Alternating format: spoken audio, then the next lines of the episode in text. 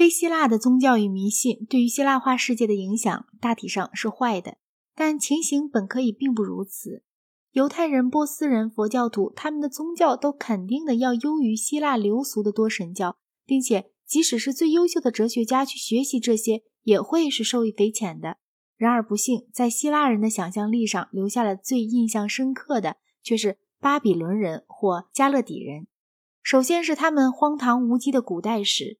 僧侣们的记录竟上溯至几千年之久，并且宣称还可以再上溯几千年。其中也有一些真正的智慧。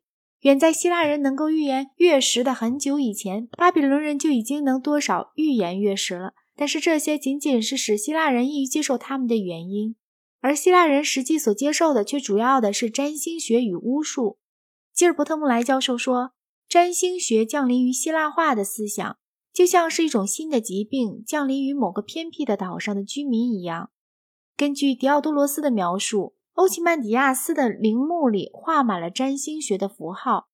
在康马根所发现的安提阿古一世的陵墓也具有同样的特点。君主们相信星辰在注视着他们，那是很自然的。可是人人却都在准备接受这种病菌。占星学最初是一个名叫贝鲁索的加勒底人在亚历山大的时代教给希腊人的。贝鲁索在科斯教过占星学，并且据塞涅卡说，他传授的是贝尔神。穆莱教授说，这一定是说他把公元前三世纪为萨尔公一世所写的，后来在亚述奔尼拔图书馆中所发现的，写在七十块板上的一篇贝尔之眼的文字，翻译成了希腊文。我们将会看到，甚至于大多数最优秀的哲学家也都信仰起占星学来。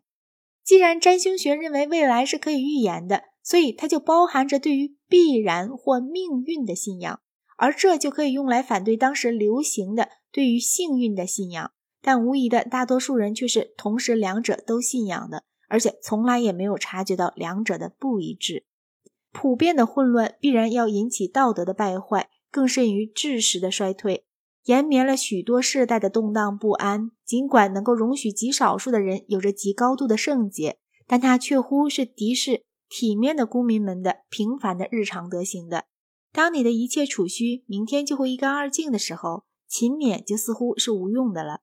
当你对别人诚实，而别人却必然要欺骗你的时候，诚实就似乎是无益的了。当没有一种原则是重要的，或者能有巩固的胜利机会时，就不需要坚持一种原则了。当唯唯诺诺混日子才可以苟全性命与财产的时候，就没有要拥护真理的理由了。一个人的德行若是除了纯粹的现世计较而外，便没有别的根源，那么如果他有勇气的话，他在这样一个世界里就会变成一个冒险家；如果他没有勇气的话，他就会只求做一个默默无闻的怯懦的混世虫。属于这个时代的米南德说：“我知道有过那么多的人。”他们并不是天生的无赖，却由于不幸而不得不成为无赖。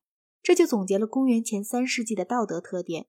只有极少数的人才是例外，甚至于就在这些极少数的人里面，恐惧也代替了希望。生命的目的与其说是成就某种积极的善，还不如说是逃避不幸。形而上学隐退到幕后去了，个人的伦理现在变成了具有头等意义的东西。哲学不再是引导着少数一些大无畏的真理追求者们前进的火炬，它无宁是跟随着生存斗争的后面，在收拾病弱与伤残的一辆救护车。